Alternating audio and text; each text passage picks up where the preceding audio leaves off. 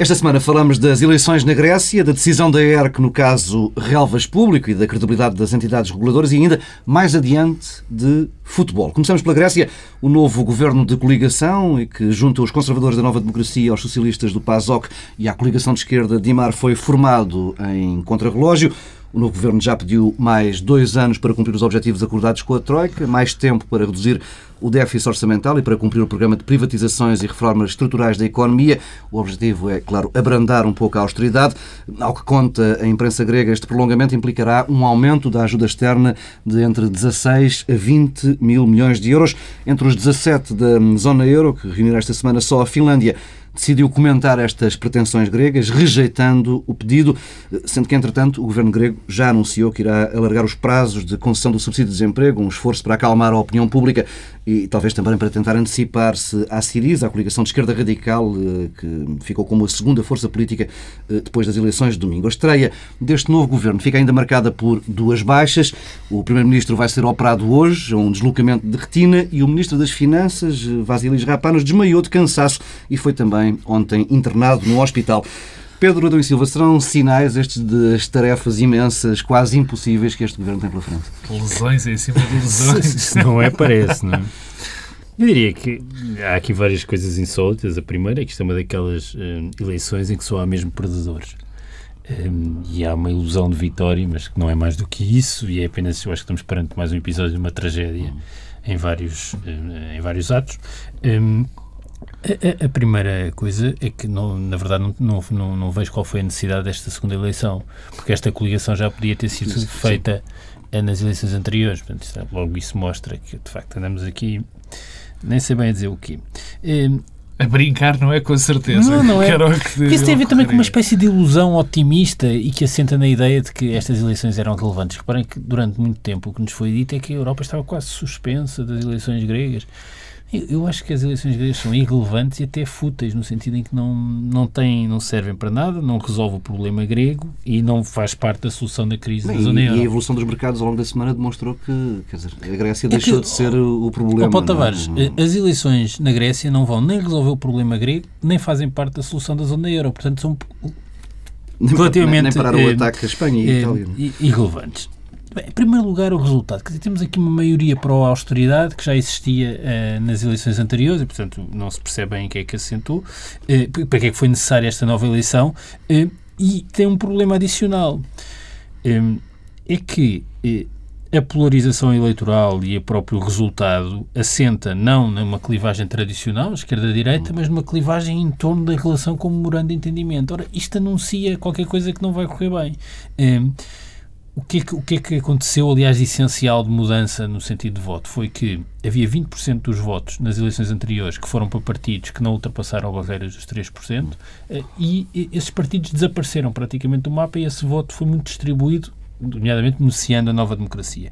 Mas esta clivagem organizada em torno da relação com o Morando tem todas as condições para correr mal e mostra que isto é tudo eh, muito sólido, eh, muito sólido num contexto em que assistimos à derrocada dos partidos eh, centrais e, portanto, a continuar assim não é com alterações ao subsídio de desemprego que o Siriza não vai acabar por ganhar as eleições, que o Siriza rapidamente se vai tornar eh, maioritário. Eh, e isso eh, serve para dizer que o problema eh, na Grécia eh, não é político. Dizer, aqui há uns tempos, quando a doutora Ferreira Leite falou da suspensão da democracia, que eu acho que aliás foi uma coisa feita com alguma ironia, um, aquilo gerou um enorme clamor. Bem, hoje toda a Europa já a democracia já foi suspensa, no sentido em que há governos removidos eh, sem eleições, primeiros-ministros são depostos, depostos e substituídos por tecnocratas, suspensões violadas, constituições violadas alegremente, mas aqui agora a questão já não é só da suspensão, é uma espécie de irrelevância, eh, de irrelevância da, eh, da democracia, porque eh, há aqui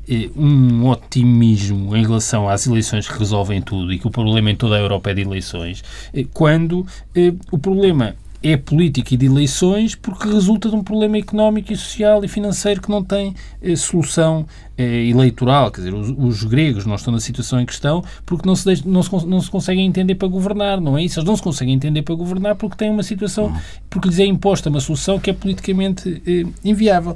E isto eh, serve, e desculpa lá com isto termino, serve para revelar que, que, a democracia vai sempre funcionar em dois sentidos. Vai sempre haver países onde as eleições vão ser ganhas por eh, eleitorados eh, que escolhem eh, a rejeição da austeridade e outros países onde o dilema é entre alguma defesa do interesse nacional ou mais solidariedade europeia e, portanto, o natural é escolher o interesse nacional. Isto, o que, o que a repetição de eleições, e há sempre eleições no horizonte, mas as características das democracias, quando são muitos países, é que há sempre uma eleição.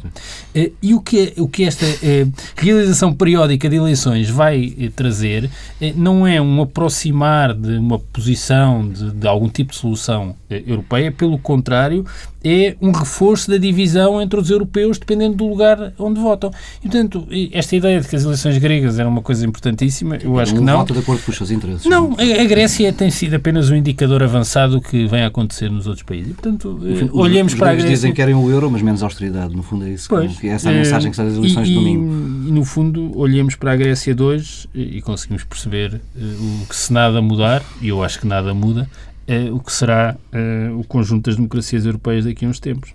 Pedro Marcos Lopes. Na noite em que nós soubemos das eleições, eh, do resultado das eleições gregas, tu, Paulo Tavares, chamaste a atenção para algo que o Nuriel Rubini terá escrito no, ou escreveu mesmo no uhum. Twitter, quando disse que dentro de 6 a 12 meses o governo da Nova Democracia e do PASOK vai cair à medida que a economia entra numa depressão as novas eleições, as eleições que ele prevê serem daqui a seis meses ou um ano, uh, uh, enfim, irão levar o Siriza à vitória. E a Grécia a sair do euro. E a Grécia a sair do euro. Uh, eu, há, há um dado que eu nunca desprezo e que não acho que nunca seja irrelevante, que são as eleições. As eleições têm, enfim, o seu papel dentro da democracia e se o eleitorado, e é sempre o eleitorado que define que, são, que é um tempo para novas eleições, façam-se as eleições. Portanto, por aí, tudo muito bem. O problema é que nada nas eleições, nada neste momento, se resolve com as eleições ou com outras eleições dentro da Grécia. O problema da Grécia é um problema, enfim, eh, passo o termo, extraordinariamente simples. A Grécia está obrigada a um plano que é, pura e simplesmente, irrealizável. E o que fez, e o que tem feito a Europa, e vai fazer, estou convicto, daqui a uns dias, quer dizer pronto, talvez um bocadinho menos a prazo, ou, ou subsídio para aqui ou um bocadinho mais a prazo, é simplesmente atirar a Grécia para as mãos do Siriza. E ao tirar a Grécia para as mãos do Siriza, está-se também a, a, a, transmitir uma ideia ao resto da Europa que vive os mesmos problemas muito complicada. Quer dizer, não só ao eleitorado, mas também ao, ao eleitorado grego, mas também ao resto da Europa. Bom, depois há, há dois pontos que me parecem uh, relevantes nisto. É a questão, foi uma questão que foi muito, foi muito debatida, que era a questão da governabilidade da Grécia. Portanto, nós íamos ter umas eleições para que aumentasse, para que houvesse capacidade, para que houvesse governabilidade uh, na Grécia. O problema da governabilidade na Grécia não se levanta. A Grécia não é ingovernável porque tem este ou tem aquele governo, não tem, não tem, porque tem esta ou não tem aquela, aquela coligação. É ingovernável, mais uma vez, porque a situação económica se deteriorou de tal forma, se deteriorou de tal forma que não é possível uh, governar. A, a própria discussão sobre os problemas da governabilidade da Grécia, enfim, a mim não me parece que haja outra maneira de dizer, é por simplesmente cretina. Quer dizer, cretina. Porque é impossível concretizar um, problema, um programa do governo e, portanto, e vamos lá ver se a gente se entende. O programa do governo da Grécia já está estabelecido. É um facto. E não nos esqueçamos que as condições da Grécia são muito piores, enfim, utilizando termos simples, do que as nossas. Uhum. Este governo já tem programa. E esse programa é irrealizável. O que me preocupa, e com este termino, o que me preocupa é que a governabilidade vai ser algo que vai ser debatido daqui a uns meses. Espero que não, mas estou convencido que vai ser debatido daqui a uns meses. E não vai ser só em grego. Vai ser em português e em muitas outras línguas. E depois do problema da governabilidade, o meu medo é que se esteja, é que já não se possa discutir a governabilidade. Porque o que nós não nos podemos esquecer, já que o repeti, já muita gente o repetiu, é que o que vai estar em causa daqui a uns tempos é a própria democracia. Porque a democracia não subsiste não subsiste desta maneira. Quer dizer, eu, eu, eu, eu acho que vamos, por exemplo, na Grécia passar a três níveis. Primeiro, temos este que é um nível muito simpático, onde não temos. Uh, uh, é, é, impraticável, portanto, a economia é destruída. Numa segunda fase, vamos ter. É ingovernável. E na terceira fase, provavelmente, não vamos ter democracia. Quer dizer, porque não é sustentável. Quer dizer, nós não conseguimos. Não há nenhum país do mundo que consiga sustentar uma democracia desta forma. Já que o dissemos 300 mil vezes, provavelmente, isto não vem no nosso gene. Portanto, a partir de uma determinada altura, as pessoas vão atirar as culpas para a democracia e vão dizer não vale a pena votar, vamos aqui arranjar um iluminado. E é este o caminho que a Europa está a tomar. E eu, eu deixa-me só acabar com isto. Eu, eu, eu recupero uma frase, um, uma, um, uma entrevista que tu fizeste ao Paulo Rangel nessa mesma uhum. noite, na noite de domingo, onde ele dizia que isto já não, não era de facto um problema grego, ou se arranjava uma solução global para a Europa e uma grande solução, ou então, quer dizer, vamos andar aqui, eu não tenho medo dessa palavra, andar a brincar e vamos destruir a Europa e o projeto europeu. Essa... E fiquei muito contente de ser uma pessoa como o Paulo Rangel a dizer. Aliás, que não é novo nele, ele tem-nos dito várias vezes. Essa, essa solução para, para a Europa vai implicar uma, um, um novo quadro político, ou seja, um, um, suporte político à União Monetária que não existe neste momento, porque parece ser esse o único caminho. Eh, não temos aqui dois tempos diferentes, ou seja, a, eh, a crise, a forma como tem avançado, por exemplo, os ataques uh, dos mercados a Espanha e a Itália, não impõe uma urgência que não é, é, inconciliável com o tempo político, eh, sobretudo uma escala não, da União Europeia. É inconciliável é com eleições e com a democracia, porque hum, isso parte do pressuposto que há uma convergência eh, dos eleitorados eh, nos países europeus. Não há. Não há. Está longe de haver e o que eu acho é que, pelo contrário, se vai agudizar o afastamento entre eleitorados consoante oh, o país. Oh Pedro, você deixa-me fazer uma nota. Ah, ah, eu, eu, desculpa, eu, eu, eu noto na, na, pergunta do Paulo Tavares, e peço desculpa se não, fazer essa, se não foi essa a tua intenção, a dizer que há, neste momento há aqui já uma tensão eh, quase, já fala Merkel nisso, que é preciso corrermos para a União Sim. Política por causa, porque já percebemos que a União a é Monetária correr, não, é? não funciona para. Ora bem, é que o grande, um dos grandes problemas da Europa tem sido correr para soluções corresse para soluções sem as pensar e sem buscar apoios populares eu, para essa solução. Eu, eu, não acho que o problema seja de, de, de, identificar as soluções, elas estão mais ou menos identificadas. Não é um problema de não termos os líderes do passado. Uh, aliás, os líderes do passado foram os responsáveis pela arquitetura uh, da zona euro que temos Sim, hoje. os génios. Uh, diz, e um, o problema é que há uma contradição que eu não vejo como é que possa ser superada entre eh, eleitorados. Eh, as clivagens eleitorais relevantes não são as mesmas nas periferias e no centro, e as maiorias das periferias tenderão a evoluir num sentido que é oposto às maiorias do centro. É evidente que há um dia em que a coisa vai correr mal para o centro uhum. também, mas os eleitorados também não fazem assim uma avaliação longo por, prazo, a longo prazo claro. e perspectiva. E, portanto, essa contradição não vejo como é que é superável, não vejo que, tipo, por muita pedagogia que agora os líderes eh, do centro eh, começassem a fazer, essa pedagogia implicava eh, deitarem fora eh, toda a narrativa que construíram nos últimos tempos, não vejo, quer dizer, não, isto começou mal, e tenderá a acabar mal, porque começou Mas mal. olha que as narrativas têm sido alteradas e de uma maneira não, normalmente não é mais, mais violenta. Mantém-se a narrativa moral. Ainda ontem a Finlândia dizia, eu não me lembro, nem pensar. Toda a não me lembro da Angela Merkel dizer, por exemplo, que temos que ir rapidamente para a União Política. Sim, mas, uh, mas uh, isso pode só fragilizar Angela Merkel, porque tá bem, a ver, por exemplo, a imprensa tabloide alemã tem uma narrativa completamente ainda na investigação moral, aliás, até a propósito do europeu e tudo. do Bild é não a imprensa britânica faz capas com o, a cara da Angela Merkel como se fosse o exterminador implacável do Schwarzenegger. Portanto, não, até, até, o mundo da publicidade, por exemplo, é, na Alemanha tem aproveitado tem, muito. Ou seja, a publicidade é sempre um bom indicador dessas coisas e, portanto, tens essa teoria. há aqui uma clivagem que eu não vejo como é que vai ser ultrapassada. Agora, eu, a minha dúvida é se, se isto rebenta um dia, eh, tu há pouco, quando falavas do, do, primeiro dia do governo grego, é que o primeiro dia do governo grego também é marcado por uma outra coisa, não são só a, a, a falência clínica do primeiro-ministro e do, e do ministro das Finanças, é que nesse mesmo dia eh, Mário Monti eh, reuniu em Roma com eh, Rajoy, Hollande eh, e Merkel. Portanto, há aqui já uma, eh, um atirar a borda fora da Itália e também da Itália, peço desculpa, da, da Grécia. agora, isto pode ir evoluindo como tem evoluído nos últimos dois anos e em particular no último ano, que é andar sempre assim, empurrar um bocadinho para a frente reação, e tal. Não... Isto pode aguentar muito tempo assim. Eu, de facto. Uh, agora, a questão Espanha e Itália, não, o, que, o, comportamento dos mercados em relação à, à dívida espanhola, é, é, não há Falou-se no início da semana de um, de um resgate, de um mega resgate de 750 mil milhões de euros. Esse foi, entretanto, desmentido pela Comissão Sim, Europeia. Sim, depois também a avaliação que é feita para o resgate, que, que será eventualmente formalizado na segunda-feira, segunda já é, são valores mais baixos do que os 100 mil milhões 60, que se falasse, 60 e tal mil, 65 mil milhões. Sendo que o valor, o valor de 100 mil milhões teria sido atirado como uma espécie de. Não, nós ouvimos falar de 40, 60, depois era, primeiro foi só o do banco que estava em causa, depois apareceu 40, Sim. depois 60, depois fala-se em 750 mil milhões.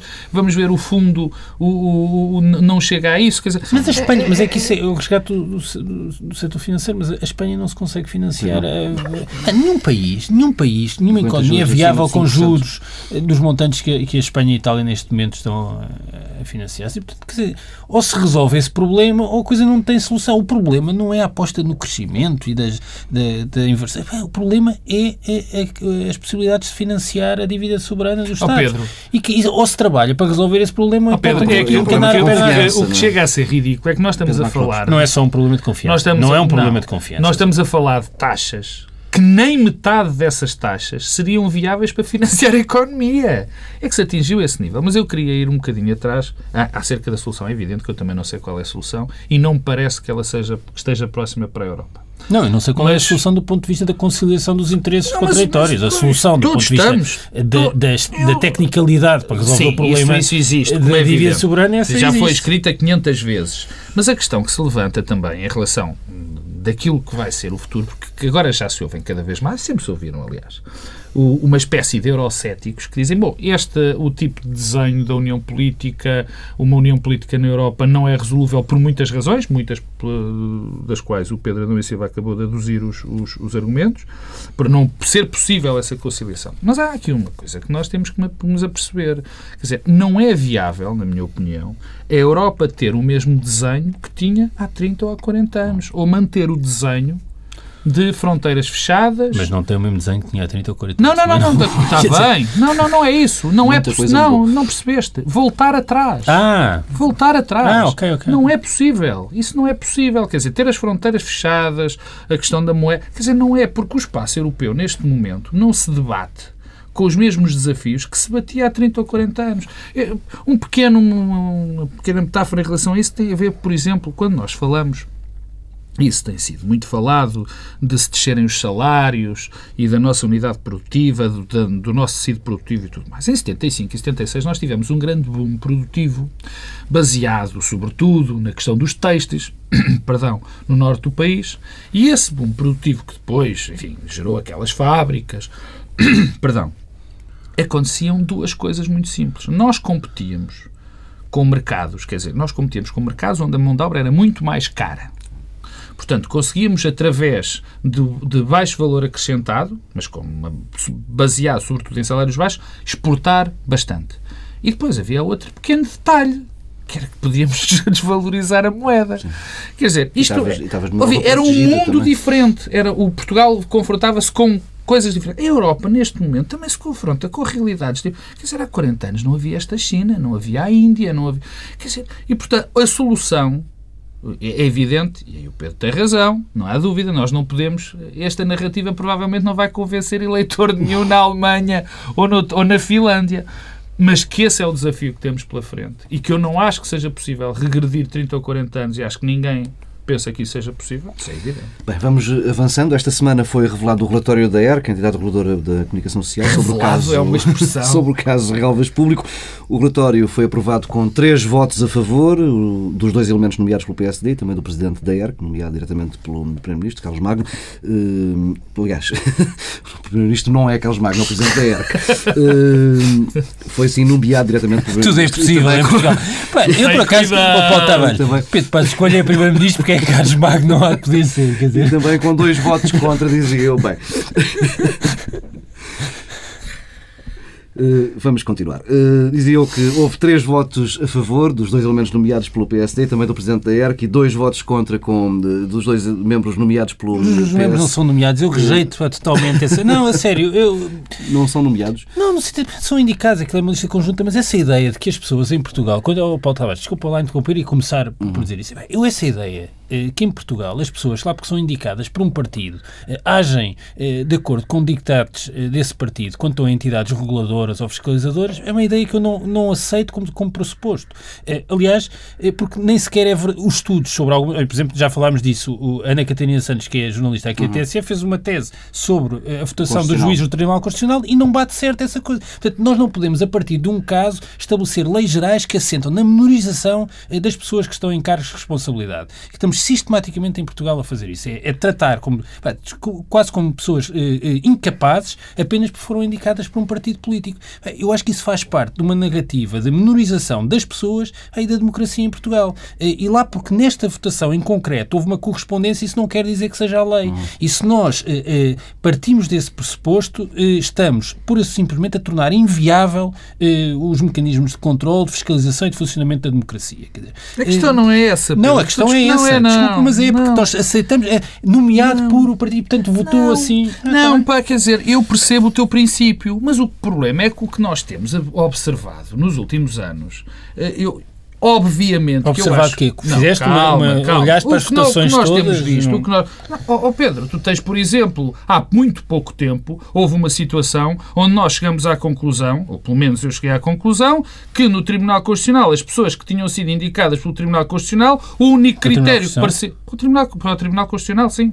O único tribunal, o único critério que tinha sido apresentado era um critério que aparentemente só tinha a ver com os partidos. Mas isso, é mas isso é outra coisa. Uma, mas, mas não, o que desculpa, o, não, mas, mas as votações das pessoas eh, eh, nas entidades reguladoras e fiscalização corresponde não, Pedro, a, calma, não, não, Pedro, não obviamente, obviamente, não. Teoricamente, teoricamente não. Se nós acharmos que as pessoas vão para os cargos com vontade de servir o interesse público e não o interesse estritamente partidário, se nós acreditarmos nisso. Sim, mas não, coisa não que tens eu, um historial calma, de decisões calma, da ERC calma, de contrariar... Calma, coisa que eu acredito, que isto fique claro. O problema tem a ver, e já o falamos aqui no doutor Tribunal Constitucional, das pessoas serem escolhidas pelos partidos. E aí a culpa é dos partidos, provavelmente não das pessoas, porque acreditam que essas pessoas vão, vão cumprir sei, um cargo de determinada forma. agora na ERC, não sei. Mas eu não estou a falar, eu estou a falar, eu fiz sentido geral e de algo de um exemplo concreto que nós vivemos há relativamente pouco tempo e que parece não, que, graças é a Deus, mas, mas lá vai ser o exemplo do Tribunal Constitucional eh, não eh, corresponde à prática eh, empiricamente Pedro, verificada Pedro, desculpa, em relação desculpa, às votações dos houve, juízes. Houve o que eu digo. O que eu disse, o que eu disse, e volto a dizê-lo para, não, para que não restem dúvidas, é o seguinte há, uns, dá, um, dá um tempo a esta parte, e esse é um marco, podemos considerar isso um marco,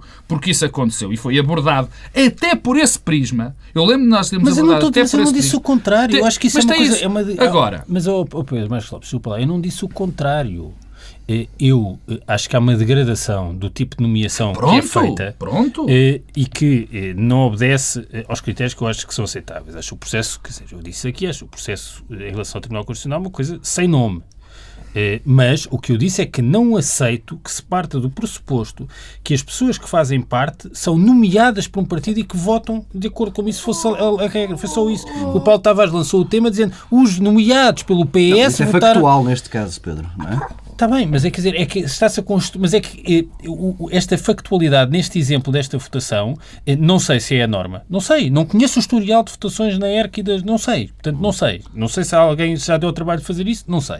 É, mas insere-se numa narrativa de descredibilizar as decisões, ou esta decisão em concreto Olha, da ERC. Pedro, eu, eu, eu- o problema desta decisão da ERC não é certamente por ter havido uma Ó, votação Pedro, que corresponde é exatamente, Mas, eh, é exatamente por aí, é exatamente por aí. Porque este tipo de, de votação, minha- não vamos ao, ao- já ao, ao cerne, de- ao cerne não, à, à votação em si, ao caso. O problema é que há uma tendência, se havia, se há uma estratégia para acabar com algumas entidades de regulação, sobretudo com a entidade de regulação de comunicação social, essa estratégia, se existe esta estratégia, esta decisão ajudou muito à descredibilização.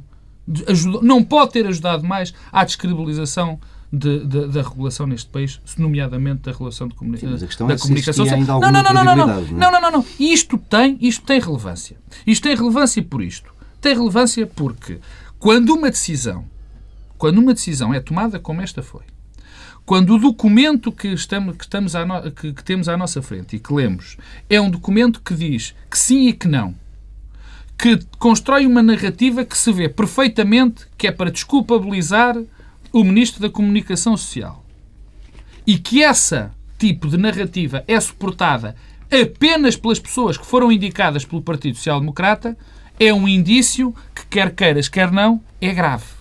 É grave. E descredibiliza as entidades de regulação. As pessoas que são contra a entidade de regulação de comunicação, da comunicação social, neste momento estão a esfregar as mãos de contente. Porque o espetáculo que foi dado foi Não acho que as inacreditável. pessoas que há uns tempos eram contra a entidade reguladora agora já são a favor porque, no fundo, serviu eh, um propósito concreto. Eu, eu devo dizer, quanto a isto, hum, antes de falar do caso em concreto e do tema da regulação da comunicação social, que a decisão que aconteceu foi exatamente aquela que eu esperava. E, em segundo lugar, devo dizer que o tema me interessa não é muito pouco, é nada. Hum, Eu acho muito importante a questão da autonomia da comunicação social, eh, eh, a capacidade de avaliarmos as pressões a que está su- sujeita, mas esta fotonovela do Ministro Galvas hum, eh, só poderia acabar assim. Eu acho que é profundamente desinteressante. Profundamente desinteressante. Não leva a lado nenhum. Eu sempre achei que isto não ia levar a lado nenhum. E, e se leva a algum lado é uma espécie de consolidação eh, de preconceitos que as pessoas têm em relação à comunicação social, aos políticos, à relação entre os políticos e, eh, comunicação social. Eh, eh, Isto aqui tem, tem vários. Quer dizer, há aqui um lado pessoal de desinteresse por isto, é que também estamos a falar disto, estamos a dar importância ao Ministro Galvas, que eu, sinceramente não me, não me, não, não me interessa dar Uma muita importância. pouco importante, é Mas- a mas eu não pessoa quero- mais importante Não, não é. Quer Quer dizer, isso não parece. importante? Eu não lhe quero é dar importância. Acho que não, Ah, eh, não quero dar importância. Eh, Estava, isto era tão evidente eh, que era um caso em que, em última análise, a única coisa que havia a apurar era quem é que estava a falar a verdade entre duas pessoas. E como a ERC não tem capacidade retroativa de, eh, de decretar escutas, eh, nunca se iria apurar. Eh, Tudo, eh, isto acabamos entregues a juízes subjetivos sobre os envolvidos. Que é isso que faz uma entidade reguladora em muitas Bem, circunstâncias, juízes subjetivos sobre os uma coisa que tem a ver com uma Não. conversa telefónica. quer dizer, eu- eu- Tiveste o Presidente da ERC a dizer que subscrevia por completo todas as declarações da diretora do público. Não, está bem, mas é, mas está bem. Mas, Termina, mas não, é um- terminas quando terminares, não te estou- eh, se não chamas o- da ERC. o- o- eu acho que nesta altura quer dizer, os portugueses já têm mais ou menos uma avaliação subjetiva feita sobre o Ministro Galvas. Eu já tenho a minha, quer dizer, pode basear, por exemplo, na forma como comemora os gols da Seleção Nacional. Para mim isso é um critério importante para avaliar uma pessoa, subjetivamente. Quer dizer, eh, nós vimos a imagem, bem, eu logo aí fico de pé atrás. Mas abraçou Eh, só Eusébio, portanto não podes dizer Não, mas é uma mal. coisa de quer dizer, há um lado também de construção da, da- celebração do gol. Eu não, não vivo assim o futebol e, portanto, eh, isso contribui Para para. quem não queria dar importância e depois vai por aqui. Não, mas Pedro, o mais pá. grave é que eu acho que isto tudo, eh, eu acho que já disse isto num programa aqui atrás, eh, que é.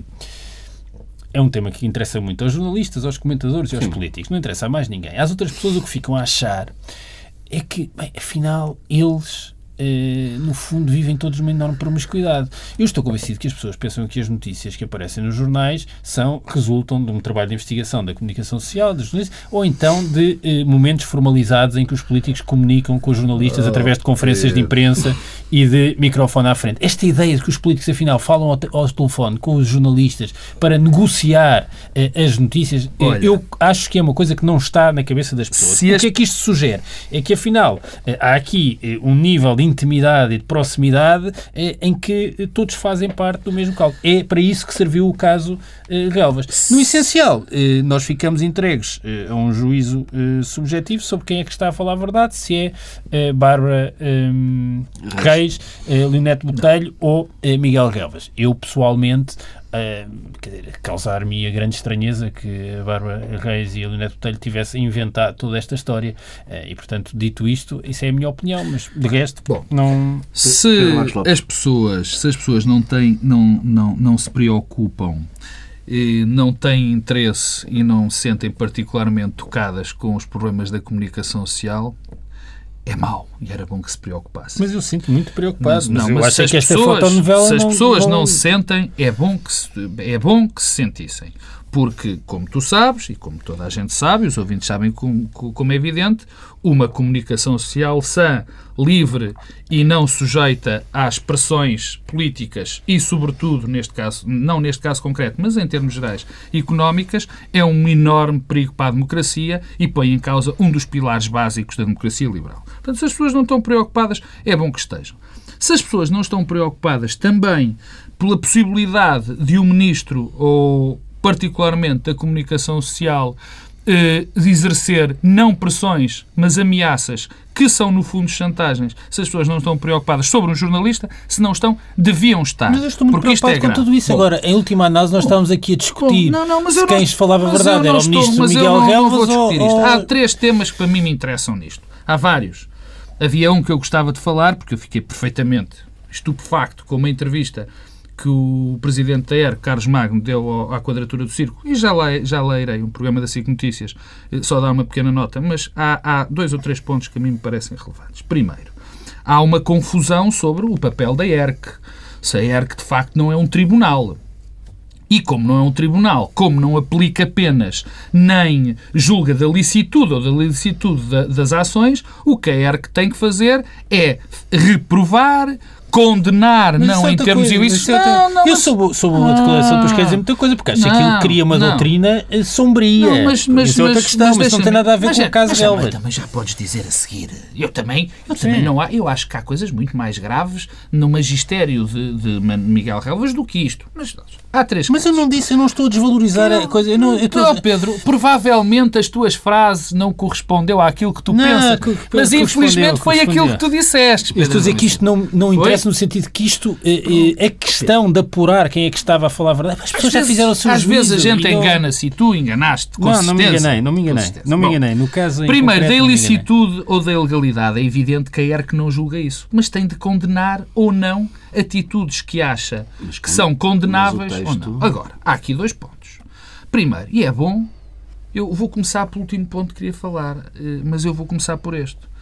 A ERC concluiu, e não há outra maneira de o dizer, a ERC concluiu que houve aqui uma gigantesca cabala da Bárbara Reis, da Leonete Botelho e de mais sete jornalistas que falaram todos mentira e houve uma pessoa que falou verdade, que foi Miguel Relvas. Portanto, neste balanço de 9 contra 1, a ERC não teve, a ERC, que é uma instituição, portanto eu não vou falar dos votos de vencido, a ERC achou que quem tinha razão era o, o, o, o, o Miguel Relvas e não essas Bem, mas ao mesmo tempo diz que o comportamento de Miguel Relvas, neste caso, foi ético e institucionalmente Eu ouvi, eu ouvi o, o, o Carlos Magno, eu ouvi o Carlos Magno dizer que acreditava na, na versão da, Leone- da, da Bárbara Reis.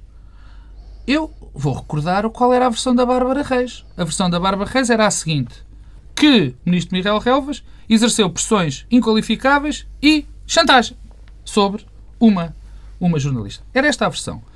O Dr. Carlos Magno. Não, Então, é bom da verdade, essa era a foi a segunda versão de Bárbara Reis. Sim, sim, mas depois- Ah, pois, Oh, eu não, mas isto não, oh, isto, é eu assim, eu não tenho, eu acho que o público teve um comportamento sei. também totalmente desadequado em Não, tudo desculpa, isto. Portanto, desculpa, esse foi, foi um pequeno momento e essa, isso foi algo que todos os jornalistas a dada altura subscreveram. E, e foi provavelmente o espaço do mal. Mas não interessa.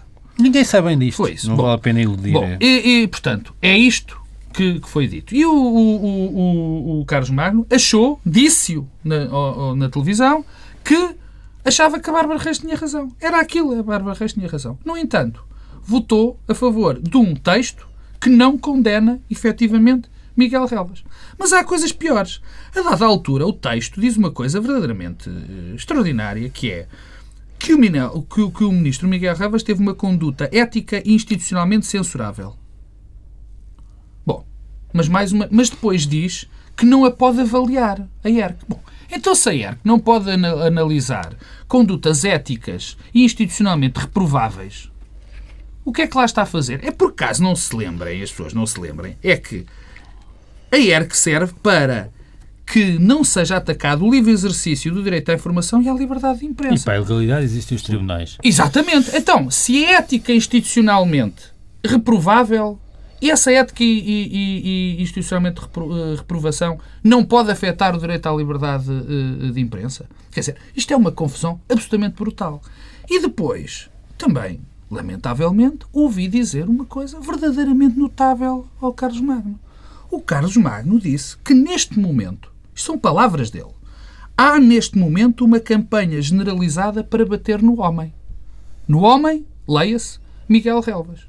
Ora bem, o que me faz pensar que quando chegar alguma queixa sobre o ministro Miguel Relvas ou do ministro Miguel Relvas, o Carlos Magno, o presidente, vai ter um preconceito em relação a essa queixa porque acha que é uma campanha generalizada para bater no homem. E eu aqui volto atrás. Quer dizer, se era, se o Carlos Magno queria eh, descredibilizar a, a ERC, não podia ter feito melhor papel. E deixa-me, só para clarificar a minha, a minha posição. Eu, eh, a, quer dizer, esta decisão é aquilo que eu esperava, no sentido em que o que estava para ser apurado era uma coisa que não é, que era é, inapurável, inapurável. Um, ehm, e, um, ehm, portanto, isso não levava a lado nenhum, que é a palavra eh, de uns contra outros. Uh, eu, eu, posso avaliar subjetivamente em quem é que confio mais. E acho que os portugueses, neste momento, já são capazes de fazer essa avaliação. Hum. Mas isso é uma outra conversa. Sim, mas não é o papel da ERC. Agora, um, ehm, eu devo dizer que preocupa muito algumas das conclusões que a ERC, a propósito deste caso, eh, retira. Isso sim preocupa-me. Eh, esta ideia de que eh, não cabe à ERC pronunciar sobre o que é apropriado e aceitável, mas sim sobre algum ilícito, é uma coisa um pouco absurda. E depois, algumas dimensões preocupantes. A primeira é, bom, as ameaças existiram, mas não produziram efeito, não foram concretizadas e o público foi capaz de continuar a fazer o seu trabalho. Eu acho uma coisa completamente insólita. Mas desde quando é que ameaças e pressões só são valoradas se produzem o efeito desejado? Quer dizer, eu ameaço eh, degolar o Paulo Tavares, eh, mas depois não o faço e o Paulo Tavares continua eh, a fazer o seu trabalho de jornalista e então a minha ameaça não contou para nada. Isto é uma coisa completamente insólita. Depois, eu, eu, confesso que uma das coisas que me causa mais preocupação, e uma outra também tem a ver com o modo como é valorada a, a, posição do público. A posição do público também evoluiu, mas isso também é irrelevante para a ERC a ERC não tem de saber se o público, numa primeira fase, considerou as pressões eh, ilegítimas e inaceitáveis, porque não considerou, convém não esquecer isso. Eh, não considerou. Eh, mas isso é irrelevante para a ERC. Agora, nós também podemos fazer uma avaliação sobre o modo como o público tratou o caso, que não foi nada eh, feliz, a meu ver. Finalmente, e aquilo que a mim é o género de coisas que me causa sempre o maior dos embaraços, é a doutrina sobre a distinção entre a vida íntima e a vida privada é que, sobre a ameaça, porque o que o ministro Miguel Galvas alegadamente disse, de acordo com Bárbara Reis e o Neto Botelho, é que eh, denunciava publicamente. Se me permites. Não, os sete jornalistas não ouviram a conversa. Também, vamos lá ver se nos entendemos. Eh, foi uma conversa telefónica com duas pessoas e estamos a falar eh, de eh, aquilo que duas pessoas ouviram de uma que disse. Pode, agora, é entre essas, e daí a dificuldade. Eh, mas eh, eu acho totalmente insólito e inverosímil que Bárbara Reis e Leonardo Portanto tivessem inventado isto a ah, cabeça. bom! Não, mas os sete jornalistas, desculpa lá, não presenciaram. Eh, agora, esta ideia de que denunciaria que a jornalista Maria José Oliveira tinha uma relação uhum. com alguém da oposição. Não interessa se é verdade ou não, interessa só. agora, que eh, há aqui uma distinção, porque seria um facto da vida eh, privada, privada, da vida privada, porque os vizinhos, as familiares sabiam, e a vida íntima é uma esfera que está eh, blindada da presença dos vizinhos, e portanto a única coisa que deve ser eh, uma esfera inviolável é a vida íntima, mas a vida privada não. Bom, Isto leva-nos muito Ui. longe. Eh, E eh, é um passo, não é maior que a perna. Quer dizer, é um passo que eu não esperava que uma entidade reguladora da comunicação social desse. E isto já não tem nada a ver com o Ministro Relvas e com, e com as ameaças do Ministro Relvas. Por isso é que eu digo, há aqui um lado de fotonovela. Eh, E queria acabar assim. Eh, iria acabar assim, mas, mas o acabar assim é péssimo para o Ministro de Galvas, sai, sai pessimamente disto. As pessoas olham para outro modo, de outro modo quando ele festeja os gols da seleção daquele modo. Eh, agora, Pelo menos tu, eh, tu olhaste. é? eh, agora, para o futuro, para a ideia de que passa a poder ser usado como arma de arremesso factos da vida privada, desde que os vizinhos conheçam.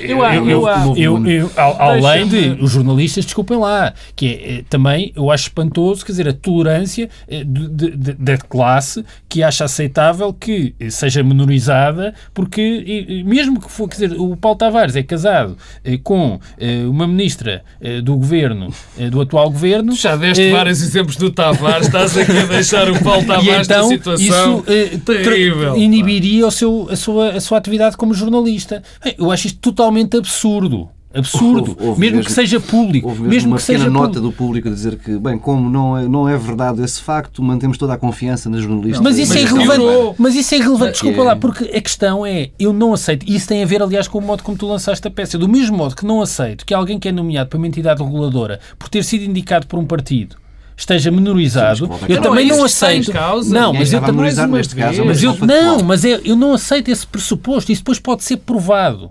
Agora, eu não aceito como pressuposto, do mesmo modo que não aceito como pressuposto que alguém que é jornalista eh, seja menorizado ou esteja inibido de fazer a sua atividade porque é casado ou vive com A com Mas não era essa a questão, não era isso que estava em Não, causa. mas, eu mas não eu queria, eu mas agora estou a falar da questão da vida privada. Ah, a vida privada é totalmente irrelevante, é uma fronteira intransponível e que haja uma entidade reguladora que faça uma distinção entre vida privada e íntima eh, através dos conhecimentos dos vizinhos. Bem, Isto é tudo que de facto estamos a caminhar para um Oh, mundo oh, novo. oh, e Paulo, eu só queria Cinco dizer uma coisa que é fundamental que se perceba e que se está a acabar por esquecer neste processo todo. Andamos a misturar os papéis das entidades reguladoras e sobre vida íntima e vida privada, tem tudo muita relevância. Agora vou fazer um bocadinho eh, eh, o que o Pedro Adão e Silva dizia sobre este, este fenómeno, que não interessa nada. Quer dizer, e de facto, Há outras alturas para discutir o papel das entidades reguladoras, há outras alturas em para discutir os limites da vida íntima e da vida privada. O que aqui estava em causa são dois factos, ou não, que são muito graves, na minha opinião, numa democracia. E que se estão a esquecer. O primeiro é o Ministro da Comunicação Social, segunda figura do Governo, exerceu uma pressão... Mas não vale a pena promover a Calma, segunda figura calma, do governo que o quando não é hierarquicamente, que o não é? Que o é. Não é. O coordenador, pronto, eu vou ajudar o Pedro Adão Silva. O coordenador político do governo, tempo, o- se é verdade ou mentira, são os dois casos. Se o coordenador Não vale a político pena do governo ele nem sequer é a segunda se, figura se- do se o governo. coordenador político do governo exerceu pressão inaceitável e chantagem sobre uma jornalista ou não. Essa é a primeira questão. E a segunda é que nós não nos podemos esquecer de onde é que isto tudo vem. Porque se houve coisa que aconteceu com este processo todo, é que nos esquecemos que o que está por trás disto foram os problemas que existiram em relação aos serviços de segurança e que acabamos por, neste momento, não Ninguém discutir, fala disso. Bem. ninguém falar e falamos apenas dos Estamos mesmo de fechar, fica por aqui esta edição do Bloco Central. Ficou aqui a promessa de falarmos de futebol, mas o futebol ficou-se apenas pela celebração dos golos eh, de, da Não, seleção. Pedro Adão e Silva por- fez por questão de-. Foi dois, dois momentos em que falámos de futebol. O Bloco Central regressa na próxima semana com uma edição especial entre as 11 da manhã e a 1 da tarde, em direto de Faro, do estádio TSF Zona.